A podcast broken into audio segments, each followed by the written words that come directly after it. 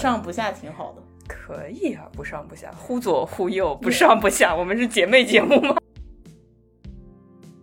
大学的时候成绩吧，就就就跟我们名字一样，节目的名字一样，不上不下。我们这个节目的副标题就是“三三十的姐姐”，就工作五年左右的姐姐的焦虑和烦恼。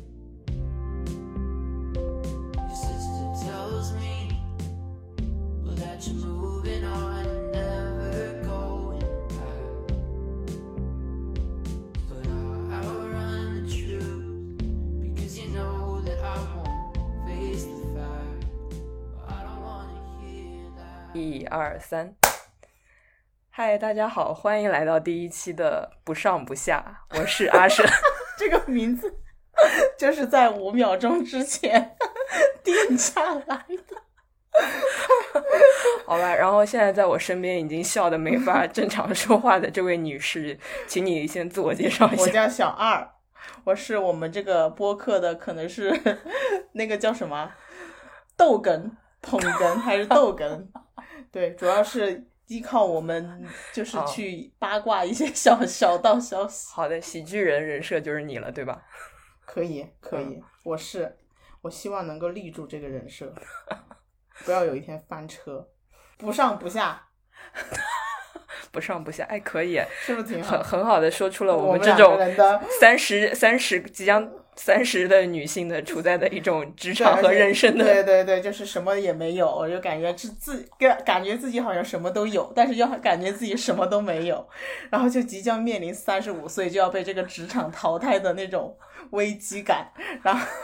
你已经有三十五岁危机了吗？因为我现在在互联网嘛，嗯，互联网不是有一个坎，就是三十五岁，对，就是互联网在新招人是不会招三十五岁以上的人的。哦，所以三十五岁岁是一个互联网职场的一个分水岭，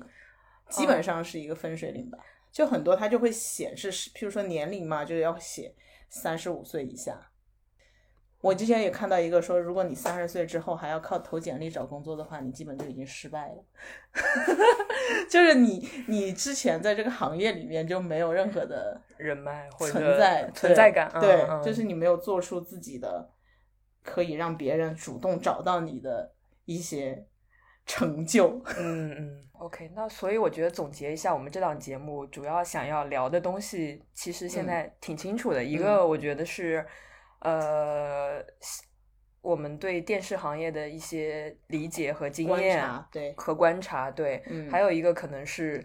三十的姐姐对 职场的一个思考，也可以是其他，就是现就是我觉得是一个泛娱乐、泛文化。的一个东西吧，就如果说我们后面有有真的是有听众的话，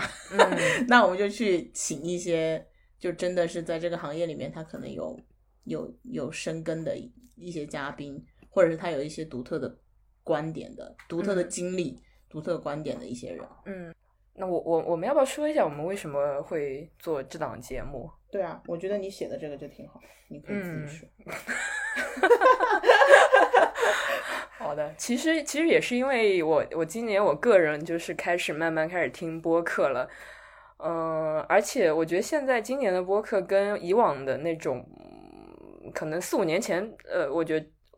大家或者更早就有听播客的习惯，但是那个时候我感觉我我认识的播客都还是一个人在那里巴拉巴拉讲那种感觉的，单人输出，对对对，单人输出，然后所以你听到的内容你。可能我自己觉得会不会视角会相对局限一点，或者说没有一个所谓的讨论的一个氛围。然后今年也是在朋友介绍下开始在小宇宙 APP 上，哎，这个地方给小宇宙打个广告。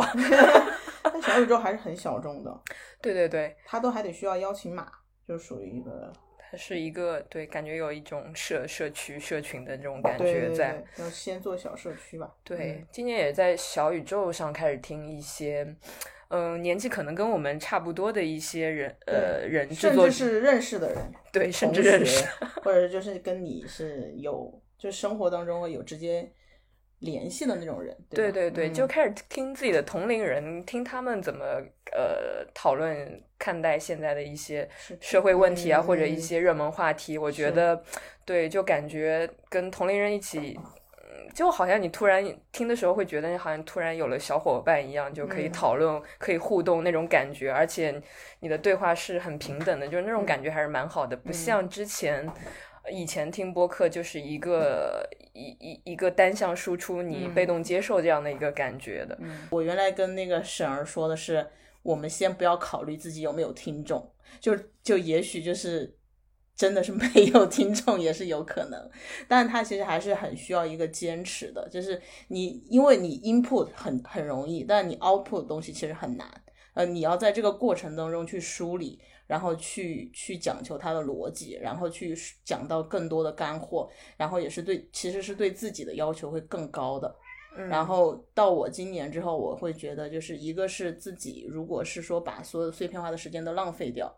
还不如就是你有一定的沉淀的产出，然后这个播客的这个东西也是因为我我也是今年是，其实我自己也有看到一两个，但可能没有没有省儿看的那么多，然后然后又觉得这个形式呢，其实它是相对来说会稍微简单一点的，然后如果你还有一个朋友跟你一起的话，其实那个动力和坚持下去的那个那个成功率会高很多。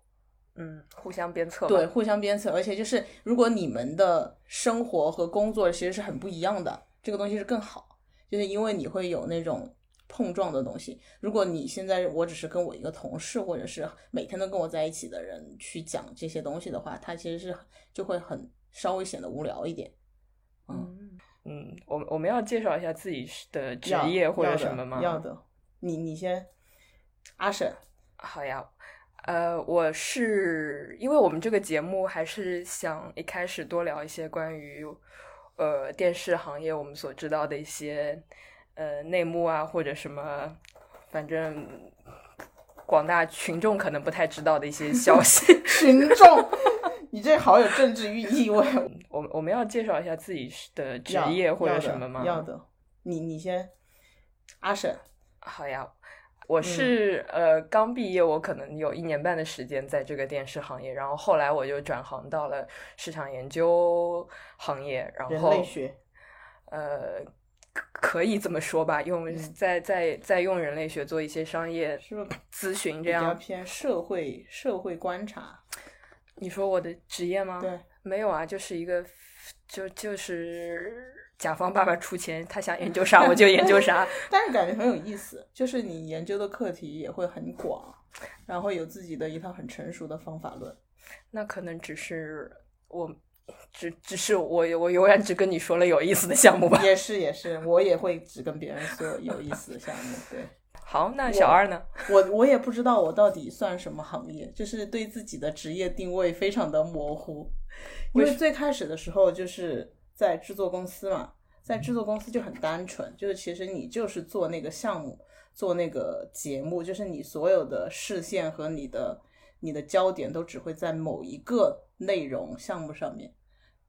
那个时候应该是算作比较纯粹的，叫什么综艺或者是内容人吧。那个时候有三年吧，有三年应该是内容人，内内容人，对对对。然后后来就是转到互联网公司，就是是一个。在互联网平台里面，但是其实你做的东西还是内容，但是你这个时候你的角色就会比较多，就是你不会是只是去看到某一个内容里面的很多的细节，可能你更多的是转型要成为一个互联网人啊。这个互联网的意思就是你你其实会关注到很多，包括你的产品的运营啊，你的数据啊，然后你的所有内容形态的一个创新，就是它会有很多就是互联网内部的一些。知识和一些工作需要去做，但是这个就会导致你其实是很模糊，就是你又不是纯粹的内容人，嗯，你就是你，你不是那个内容它的核心的产出者，因为我们都是去跟别的内容公司去合作嘛，然后你又不是一个纯粹的一开始就做互联网的人，嗯，对，所以它其实就是中间会有一些。一些说不清道不明的东西，其实这也是对一个职业发展来说会有一些一些模糊的地方嗯。就是，但是我是相当于我在内容公司做了三年，现在在互联网平台做了两年。我们的制作公司是比较小的，就是它原来也不是做头部内容的，就是因为那个时候其实。还没有很多就是体量特别大的一些节目制作公司，可能大家比较熟悉的就是像灿星这种，它是做好声音的这种，它它的体量会比较大。但其实像其他很多它腰部啊，或者是一些。中腰部的制作公司很多很多很多，然后它可能每一个公司就是靠一一档或者是两档的内容去撑起它自己整个公司的体量，然后公司里面的人也不会超过一百个人，就你超过一百个人就已经算比较大的了，因为这对公司的成本来说也是一个很很很大的压力嘛。嗯，对，然后它其实就是相当于是个创业公司，一个小公司，然后后来就到。互联网平台的话，你想能够做内容的平台，而且是做这种类型，就是以综艺为主吧，因为我们主要是做综艺节目的嘛。的平台的话，其实就那几个嘛，就是最大的那三三三四家个，对，就那几个吧，就那种肯定都是属于很大体量的了。但但是其中业务在里面的位置还是会有不一样的，所以对不同公司来说，这个业务的。重量和它的体重重要级别和它的体量还是会有很大的差别。嗯，我我们要不，因为我们第一期其实打算讲一下，就是我和小林，我们可以讲这个节目名字吧？我觉得还这节目还是挺好的，挺好的，挺好的，可以再重新宣传一下。嗯嗯，就是东方卫视的，一五年哦，一四年应该就有了，一四年是第一季，我们做的不是第二季吗？嗯嗯，还还没讲名字。东方 卫视的那个嗯记录式真人秀吧，叫叫急诊室故事。嗯，对我我个人是觉得，为什么我们要聊这档这个节目，是因为我觉得这档节目对我们可能不止我们俩，可能整个剧组的人都还是蛮有意义，然后大家也是觉得很有幸参加了这档节目的。嗯嗯。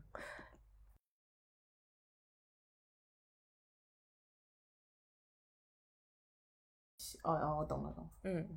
没事。好，我们对来聊一下《急诊室故事》这档节目吧。要不要先跟？因为我我相信还是有很多人没有看过这档节目的，因为做的宣传也不多，然后也只是在东方卫视放。上海人可能会多少知道一些。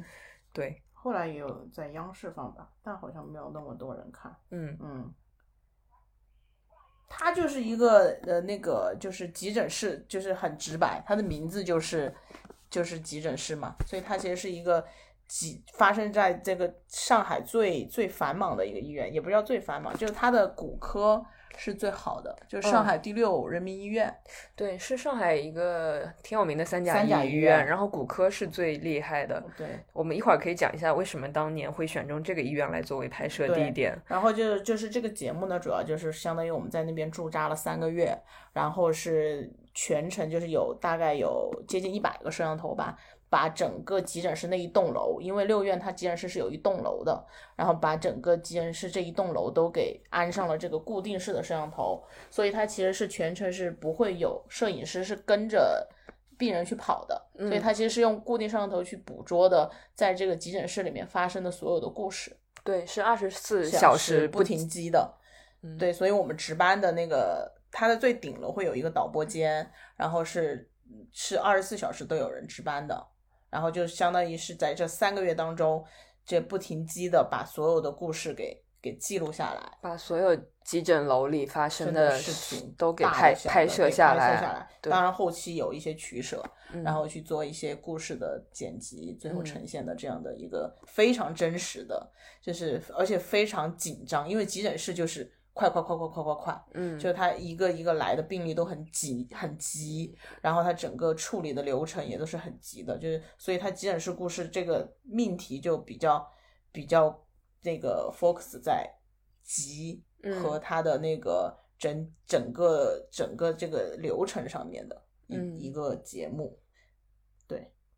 对，我觉得当时这档固定这种固定摄像头节目，国内应该还是没有太多的，因为固定摄像头节目势必意味着海量素材。是那个时候，呃，那个时候有固定摄像头，它都是会就是以固定摄像头搭配那种游机，它不会是那种完全的完全固定完全固定摄像头。你要不要给大家解释一下什么叫游机？哦，游击就是摄影师，摄影师拿着摄像机去跟着你的拍摄对象去拍嘛，嗯那个就是游击嘛。嗯嗯，好像就只是某一些手术室进手术就是室那种地方就是方，完全没有办法跟就对，安装那个手术室是没有允许我们装摄像头，对对对因为手术室对这个卫生这种细菌的这种要要求非常高，对对，所以我们可能就手术室这些画面是用游击有一个摄像师拿着机器嗯去拍，其他真的全部都是固定摄像头头。。嗯，嗯还有一些采访肯定是后面拍的了。嗯，对，好的呀。哎，我嗯们来说一下这个医院的这个事情吧。就是当时为什么会选择六院作为，嗯因为作为我们的拍摄对象，你当时参期参加了前期的这个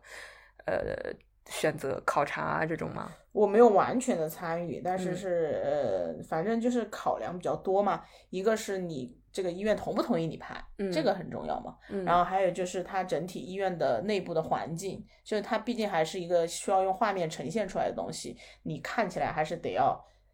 干净美观，就是它整体你的你怎么去安那个机位，包括嗯你整整体的内部结构，还有就嗯是你拍摄的方便度，这些也是一个考量的一个很重要的因素因素。嗯还有一个是因为它的骨科是最强的，嗯骨科是有什么东西？它是有很刺激性的画面的，就是像车祸，对吧？像一些很就是大家能够直观感受这个东西真的是很紧张，就是然后很严重，对我印象中很深，嗯。就是很多、除了车祸，然后什么工厂里断胳膊断对腿，对，就是一些意外事故，对。因为它是跟骨科这种东西很，其实它是一个很直观的刺激，对。但是就是你做节目有时候就是得需要这些直观的刺激给到观众，所以就是选择了这个也是非常非常重要的一个原因，就嗯。选择了上海第六人民医院。对，我觉嗯。得六院应该还是一个当时当时的他的领导阶层还是非常开放的一个对对对对对，态度是的，因为这个东西当然你需要做很多工作，但是他们也是觉得这个它整体的意义和它的价值观其实是好的，嗯。嗯，对他们医院来说可能也会有一些对作用。对，嗯因为其实你加了固定摄像头，相当于医生他整天的工作都是在被监视之下对，其实对医生来说是非常痛苦的。医生医生是挺紧张的，是吧很？紧张，嗯而且你知道我们我们就是主要拍摄对象，他还是要带麦克风的，相当于他是其实是有一个被监视的感觉的，嗯嗯，因为这种东西拍摄很大的一个难点是还是在那个收音上面。对，其实你是你的那个声音比你的画面更难。所以固定摄像头的收音的效果怎么样？它当然它是在每个摄像头上面会有那种，这个我不是最专业的啊，嗯这是我自己看到的，它是有有那个挂在上面的一些话筒，它可能嗯。收环境音和一个特别特别和和和和一些就特别特别安静的情况下，你说话人是可以听到的。对，但是你一定要以这个人的声音的话，你一定是给他带小蜜蜂的，是的，因为医院的急诊室有的时候就真的是非常嘈杂，吵对，然后是的，这是技术上的一些比较难的地方。嗯对我印象中，反正就只有一些特别安静的环境里，你你可以用这个固定摄像头的声音是可以听得清的。就是它有吊麦的，就是嗯，对，当时我们公司就反正获得了六院的这个许可，所嗯以有了六院领导层的这个许可之后，医生他们也都没办法，只能配合我们拍摄，是吧？对对，嗯因为这种单位嘛，它其实还是一个国家性质的单位的，就是还是会有一些，对，嗯就是可能上面就是让你拍，那你可能就得配合。嗯嗯，哎，我们不如现在讲开始讲一下当时我跟你在这个剧组里我们的工种工种角色，然后当时每天工作生活是怎么样的？好，我是我当时对我当时被分配到的角色分配真的是分配，因为没有一个所谓的选择。对，就是基本上好像是我的 offer 上你就写了那个你要去急诊室故事，然后你的 offer 上会写这个呀？我有点忘了，但反正真的是哦分配，没有人通知，呃，就只只是我是被通知到那个那个地方很缺人，哦嗯，就是那个岗位很。我就是被通知到啊，你要去做的工作工种是角色编导跟采访统筹。嗯，我完全不知道这两个名词意味着 什么么。对，后来到了才知道，就其实所谓的角色导演呢，其实就是去。呃，挖掘那些有故事的病人，对，嗯因为我们每天拍摄到画面很多很多，但不是每一个病人的故事都那么的呃有戏剧性，有嗯值得讨论的点，有那么有张力，值得去讲述出来。而且很多病人的背后的故事，他呃你不跟他去聊，你是不知道的。是对，所以因为你急诊室来，他他可能病情好了，他就会转走的，对，所以你嗯你画面能拍到的就是他在约急诊楼里就诊的一个过程。这都不会特别长。对你完全不知道这个人他在断断胳膊之前他经历了什么，他的家庭背景是什么，他为什么会在这个工厂，然后然后就经历这些事情，对对对，所以我当时的作为角色编导的一块一一主要作用。任务，一个就是说我去寻找这些有故事的病人，挖掘有嗯故事的病人；嗯二来就是说我去了解这些病人他背后的那个整个故事。嗯然后我我我了解的这些东西呢，其实是后后来可以帮助到小二所在的这个导演组，因为嗯。导演组他们能看到其实只有画面，嗯。他他需要这些我们提供的故事作为一个素材去了解这个被、嗯。病人背后的是呃故事，来嗯帮助他更好的叙述整个片子嘛，对吧？？嗯，然后我还负责还有一块就是，呃，叫采访统筹，就是包括约采病人、患者家属，嗯，这种约采是我们在医院急诊楼里有一个备采间，嗯然后你就把他们请过来，呃，让他们对着摄像机，你你开始作为主持人，你问他们问题，然后他们对摄像机非常呃一板一眼的开始回答，嗯这个也是比较常见的那种方式。对就是比较故事的时候需要他讲一些别的东西的时候。对对对，比嗯较传统的一种呃采访的方式。然嗯后对，所以我当时的工作这一块就是约访各种各样的人，然后同时还要安排摄像、灯光、化妆人员，对 反正就那一套。对，就那套东西。嗯但当当年大家刚毕业，完全不知道统筹意味着什么，也很简单的，对，完全不知道统筹不知道有那意味着什么。么多事儿。对对对，反正刚刚进去也还是被那些 senior senior 的剧组的成员给那个给吐槽过。哎，这太正常了。嗯，嗯，对。好的，你说你说说你是做什么的吧？我是做，我们是，我们是导演组，然嗯后导演组其实有有两个比较重要的事情，就是一个是因为这个节目它比较特别，它是需要有人在那儿值班的，所以就是相当于我们一组导演组是有两个两个人，一个是导演，一个是助理导演。我当时是助理导演，然后导演可能就是他是就我们导播间。一共会有大概七八个人吧，就是嗯两个导演，然后两个摄像，嗯一个导播，然后还有场记，嗯嗯，然后就主要是这些人，他其实因为我们有九十几个摄像头，但其实你因为你的那个素材的问题嘛，其实你最后录进去的其实只有五五个，所以你要去选择你这个哪一路的摄像，哪一路的人的故事，你是要用摄像头把它把它录下来的，就是它嗯需要有素材，你后期要去用的。对，所以导播的作用就是说，我在当下那个时刻，我怎么从九十多个画面里选找到找到那最值得录的五对，，那个是导演的工作，就是导演导演他要去选择，哦。就是可能我们现在急诊室里面有有那个那个叫什么急诊车来了，嗯。来了之后他他这个人到底什么病情，然后他需不需要那个导播摄就摄像和导播去跟，嗯，这个东西是需要。就是导演去导演做的工作，要判断，对。你要判断这个故事。嗯。然后，因为我们还有地面的团队嘛，其实他们相当于地面的团队，就是他是整个是在急诊室里面的，他不是在导播间的，他是在急诊室那个环境里面们他们。都穿着白大褂，对他们要直接去接触病人的，嗯，嗯但是在不打扰他们的前提下去了解他们的事情，然后嗯这个东西要回馈给导播间的人。嗯，我觉得这里我嗯们还是要跟大家说一下，就这个节目当时就是就如果 random 来了一个病人，我们怎么获得他的许可，让他嗯同拍意嗯他我我们拍摄他？嗯，就是我们有一个地面的团队，嗯其实它相当于相当于也是。他他们其实也是可以叫做 casting 的一些人吧，对对嗯，是，然后他们去就是也来了一些，他当然他们肯定先跟他们陪病人来的一些家属啊或者朋友啊去做一个基础的沟通，或者是你去问一些医生，就是就是他现在是什么情况，他到底是因为什么样的病情过来的，呃，什么什么之类的一些基础情况，他这样反馈给导播间的人，然后导演去判断说要不要继续跟他们做下一步的沟通。嗯，就是导演如果选中你这个病人了，你就要一直跟着他们。他们地面人员就会一直去跟他们签署那个拍摄许同意书议，。对对对，会跟他们讲清楚我们现在在干什么。对，嗯，这个其实也是很难的，嗯，非常非常难。是，嗯，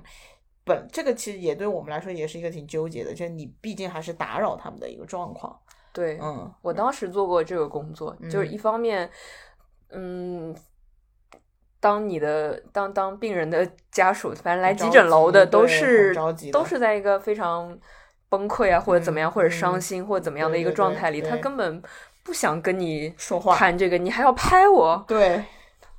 而且我我们能，我其实我们剧组能给他们提供的有有有什么，其实也没有。没有太多东西。可能唯一有的就是有一些特别惨的一些家庭，我们剧组有一些捐款啊，或者有一些资金的帮助给对对对。到他们，其他基本上就对，所以还是要很感谢他们。能够让你拍，对，是的，因为他们完全就是无偿的那种，嗯，奉对献的那种他。他他允许把自己的悲伤暴露在你的镜头下面，对对对，这是人家的大度。很难的，嗯，是，好，哎，对，我觉得刚刚你说到导播间，我觉嗯得很有，当时我一进这个组，非常震撼到我的嗯就是那个导播间，其实就是一个大概五五六平米的小房间，但是那一整面墙就是一百多块屏幕，对，然后医院里真的所有的角落都被都被看到。照顾到了，你感觉一瞬间你就是老大哥，楚门的世界吗？Big Brother，嗯。哎，所以你们，你要你要说一下，你们当时作为导演组，就是你们的嗯那个生嗯活作息，其实跟我们是不太一样的。我们那节目特别特别，我觉得它其实是一个很我。就是之后你都很很难碰到这样的拍摄方式，因为你相当于三个月，我们可能有个五六组的导演，嗯。你是二十四小时的轮班的，嗯，然后他可能就是你你白班就是早上七点到晚上七点，就十二小时十二个小时一班，然后你你晚上晚班就是晚上七点到早上七点，嗯。就是你而且你那个你你相当于你整个十二个小时都要一直在线的，嗯。然后不太能休息，除非就是特别特别特殊的情况，嗯。然后就相当于你值几个白班，然后再值几个晚班，就就这样一直一直轮整个三个月，嗯，然后可能就是，而且我们的导演是分级制的，就是某某某两，就这个导演这两个导演他们一个小组嘛，嗯他们就会负责其中的几集的内容，嗯然后这几集的内容就是你自己要去找你的主题，找你的素材，嗯然后嗯再去后期剪。嗯就它其实是一个前期你要值班要拍这个东西，后期你要自己去传你这个故事。嗯嗯，其实对，就是好像你们像包工头一样，你把这两集都得承包下来。对，，就是这两集完全是你负责，嗯嗯，就是做的好做的不好是，就是是你的。是你个人能力或者判断。对对对对嗯对对，你讲故事的方法呀什么的。嗯其实这样挺好，就是你们对这个两集产出的内容是有一个非常。呃有比较大的把把控权的，算吧，但嗯是当然还有总导演嘛。反正当时我觉得还很特殊，就是我们剧组一百多个人都都住在同一个酒医院附近的酒酒店店里面，第一次就是就是感觉这种集体生活，对。然后反正当时有有有同事有开始买洗衣机的，然后买洗衣机，对，各种各样的东西都有。对，嗯，我当时还挺挺挺开心的，就是哎，刚参加工作还有公司给你包吃包住，然后挺好，对对对对，根本花不了什么对钱。对对对对，就吃饭反正有盒饭嘛，然后住反正就是酒店，对，还可以哈，住的那个酒店还可以的，而且都在市中，也就是市区呢。对，在还不市区徐汇区。你还可以去逛逛街啊啥的，那些那时候觉得老好了。你这刚回国嘛，刚参加工作嘛，觉得这哇，这个这工作条件挺好那种。对对，对，就感没觉见过什么世面，你这嗯，每个月的工资全部都存下来了。那个时候，没有，我还是花了很多钱。哦，是吗？但反正那个那个时候我，对我觉得我从来没有经历过一个一百多人在一个项目里。从我离开电视行业之后，我也再也没有体验过这样的 工作经历了。对，所以是的，对当当时我觉得我作为一个刚步入社会的学生来讲，对，我觉得很不一样的点是我第一次就是感觉自己直面接触社会了，嗯然后第一次跟那么多成年人为了一个、虽然本质上是一个商业项目，但嗯是第一次跟那么多成年人在一个事情上，大家一起在努力，然后我觉得电视行业还有一个很大的特点，就是说我感觉到，就是说在剧组，呃，因为剧组分分钟其实都在花钱，对吧？对，嗯，在剧组，如果你犯一个错误，嗯，你的制片主任或者你的上级，他们有的时候会很直接的告诉你，因为你的错误。剧组将直接损失多少钱？比如说，我当时刚刚做采访统筹的时候，我就因为约病人家属啊这种时间没有约对，真的？对，就比如说或者约我忘记了是化妆师的时间没有约对还是怎么样，反正时间上有一些误差。差错差错，对，可能当时你没有想到，比如说医生你要让他提前多久来，人家可能不会按时 show up 或者怎么样，反正出现了一些偏差，然后就真的头几次做这个事情的时候出现这些偏差，反正就导致了导致结果就是说大家都得加班多久，那那化妆师的时间他是按小时来算的，或者计费的，对对对，所以你的。制片主任直接告诉你，因为你的错，你就直接损失了啊，比如说一千块，那你真的当时对我来讲是一个非常大的打击。哦，你还有这个，我都不知道呢。啊，是吗？嗯，是啊，是啊。对，当然对。就因为像我们那种小毛孩儿，当时当时对什么都不懂，天天就被骂。嗯，就就 你被谁骂？我我还好，因为我是一个就是我我不是一个特别软的柿子，你知道，就是有有人要在那边讲东讲西的，我都会。嗯，当然，如果你自己真的犯了错误，那没办法，你就认呗。你自己真的错了，那那你还硬什么呢？嗯。但你如果是有别的事情，因为因为这个这个事情也是对我们的职场第一课，就是这么多人的一个一个东西里面里面有很多的，嗯，就是勾心斗角也好，或者是各方的势力的角角逐啊之类的都有的。嗯，是。反正就整个，因为因为其实我觉得做这个内容行业的人都是很，就就是你最后出来的那个东西是对你最大的成就感。嗯，就你可能中间经历了非常非常多的一些痛苦也好，或者是委屈也好，但其实最后只要那个东西一出来，你好像前面所有的那些都可以被忘记，都可以被忘记。对，大家又都在拧成了一股绳。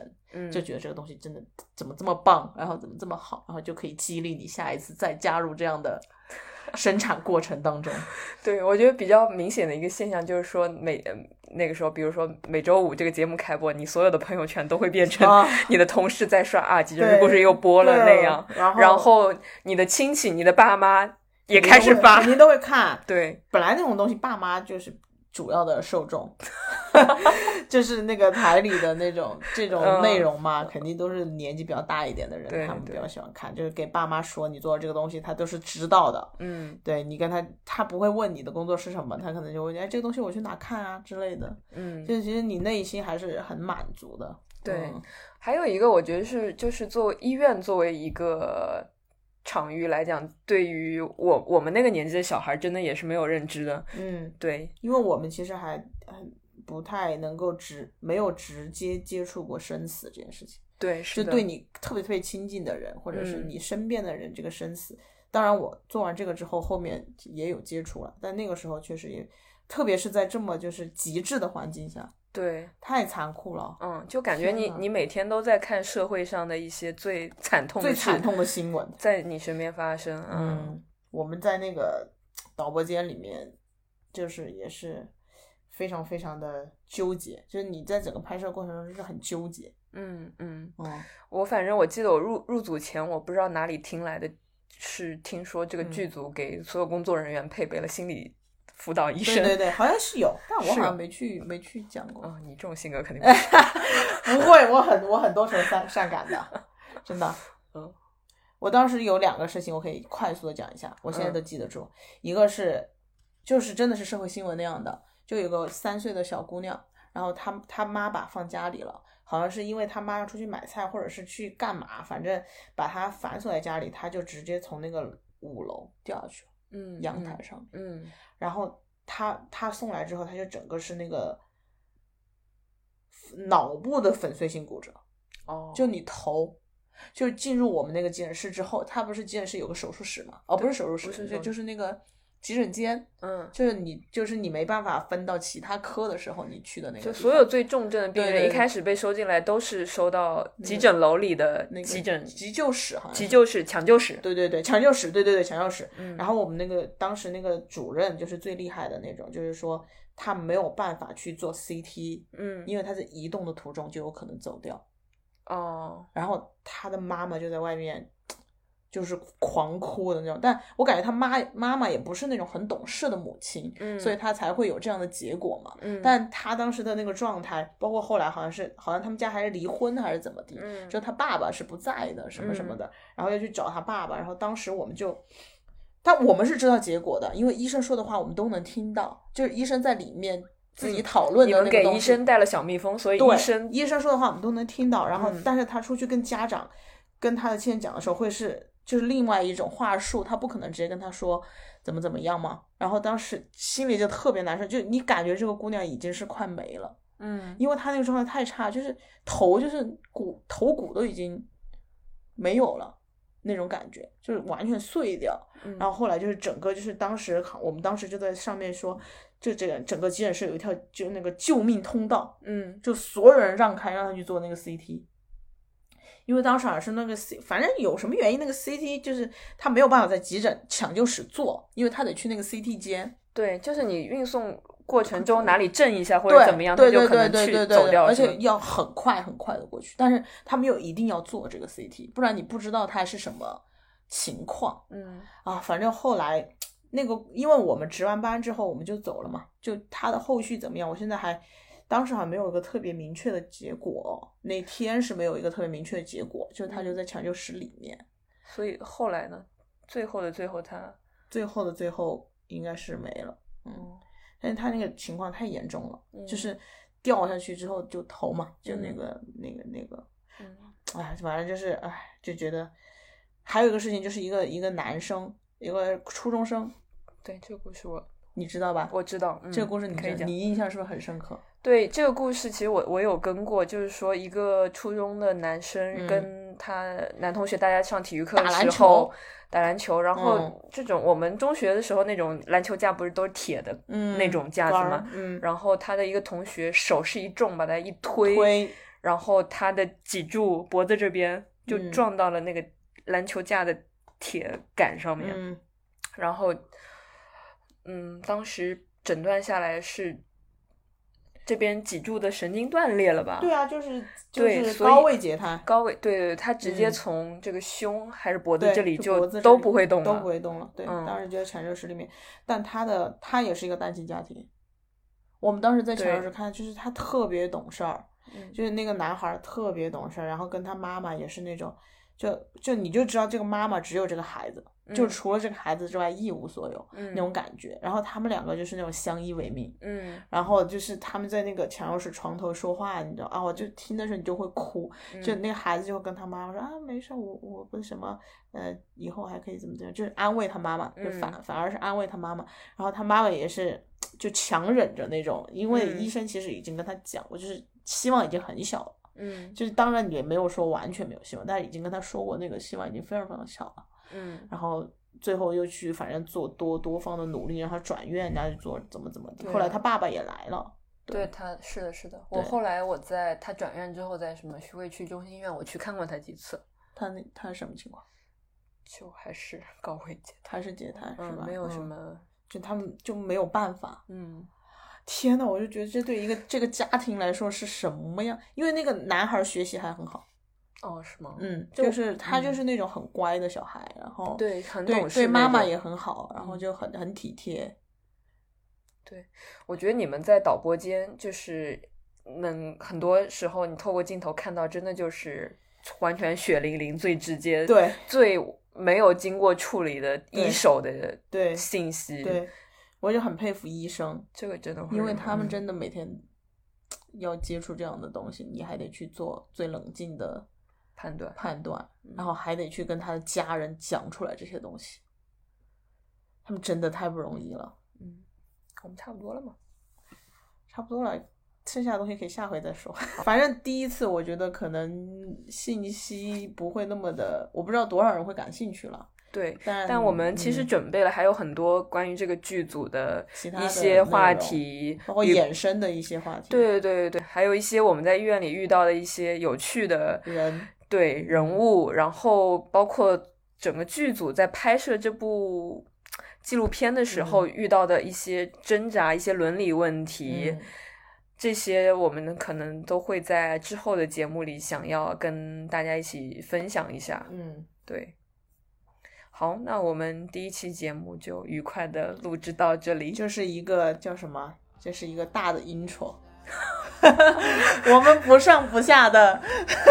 不上不下，第一集就第一次的 intro，就是先看看吧，我也不知道多少人会感兴趣，也不知道大家到底感兴趣的东西是什么。对对对，